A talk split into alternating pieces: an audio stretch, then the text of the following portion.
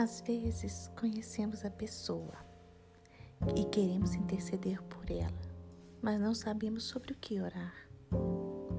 Outras vezes, quando estamos na igreja, em um grupo de oração, algumas vezes nós não queremos revelar os pormenores relativos às nossas necessidades para que o irmão possa orar.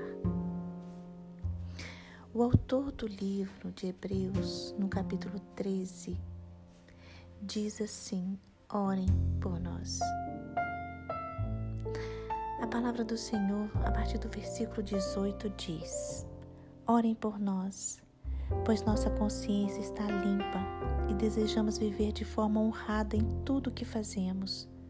Orem especialmente para que eu volte e possa vê-los em breve.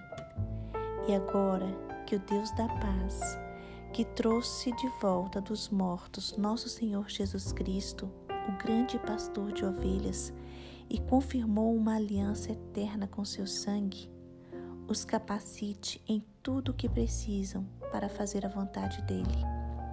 Que ele produza em vocês, mediante o poder de Jesus Cristo, tudo o que é agradável a ele, a quem seja a glória para todos sempre.